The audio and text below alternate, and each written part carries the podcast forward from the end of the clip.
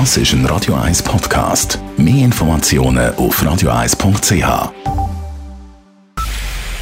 Es ist 9 Uhr. Radio 1, der Tag in 3 Minuten. Mit der Elena Wagen. Die Schweiz steht im internationalen Corona-Vergleich schlecht da.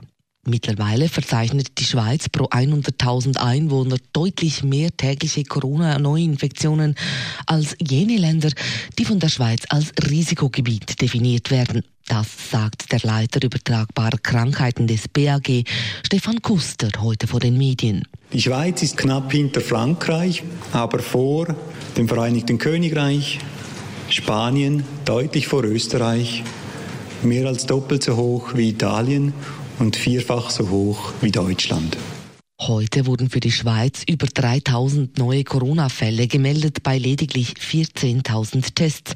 Das entspricht einer Positivitätsrate von über 20 Prozent. Die zunehmenden Corona-Fälle in der Schweiz machen sich auch auf den Intensivstationen der Spitäler bemerkbar. Andreas Stettbacher ist Delegierter des Bundesrats für den koordinierten Sanitätsdienst. Dieser erfasst die Belegung der Betten in 150 Schweizer Akutspitälern. Besonders auffällig sei aktuell die Entwicklung auf den Stationen mit Intensivplätzen. Deren Belegung heute am Mittag 100 Fälle betrug. Die Entwicklung dieser Zahlen der Covid-Patienten ist beeindruckend. Wir sind zurzeit bei 1,5-fach Erhöhung innerhalb von fünf Tagen.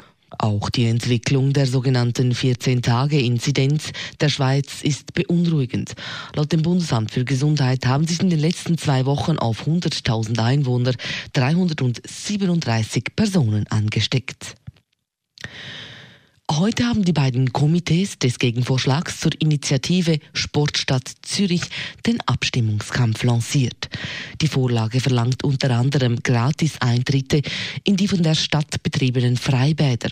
Zudem sollen alle Bade- und Sportanlagen für Stadtzürcher unter 20 Jahren gratis sein. Gratis-Eintritte in Badis gelte es aber zu verhindern.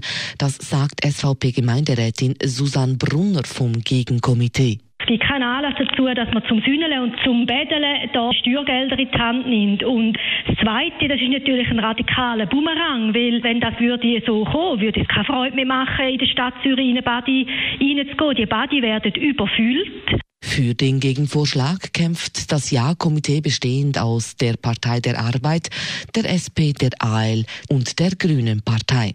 Diese wollen, dass auch Personen, die finanziell schwächer gestellt sind, freien Zugang zu den Sportangeboten in der Stadt haben.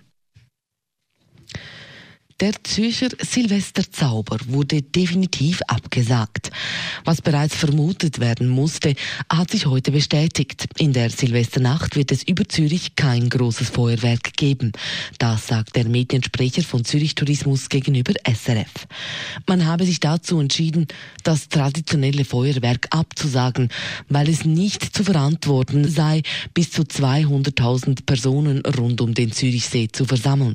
Zürich Tourismus will aber eine Silvesterfeier in anderer Form organisieren. Was genau geplant ist, gibt die Organisation in zwei Wochen bekannt. Radio 1 Wetter. Morgen kann man schon fast wieder die leichte Jacke führen. Dank dem Föhn gibt es bis zu 19 Grad in Zürich und im Glarnerland sind sogar bis zu 24 Grad möglich. Zum Ausgehen am Morgen muss man sich aber schon noch ein bisschen wärmer einpacken. Man startet nämlich bei 5 bis 7 Grad im Tag. Und dann am Nachmittag wird es eben 17 bis 19 Grad. Dazu gibt es einen leichten Wind und am Himmel einen föhnigen Mix aus Sonne und Wolken. Das war der Tag in 3 Minuten.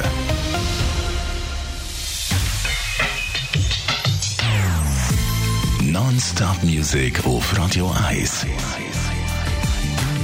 Die besten Songs von allen Zeiten. Non-Stop.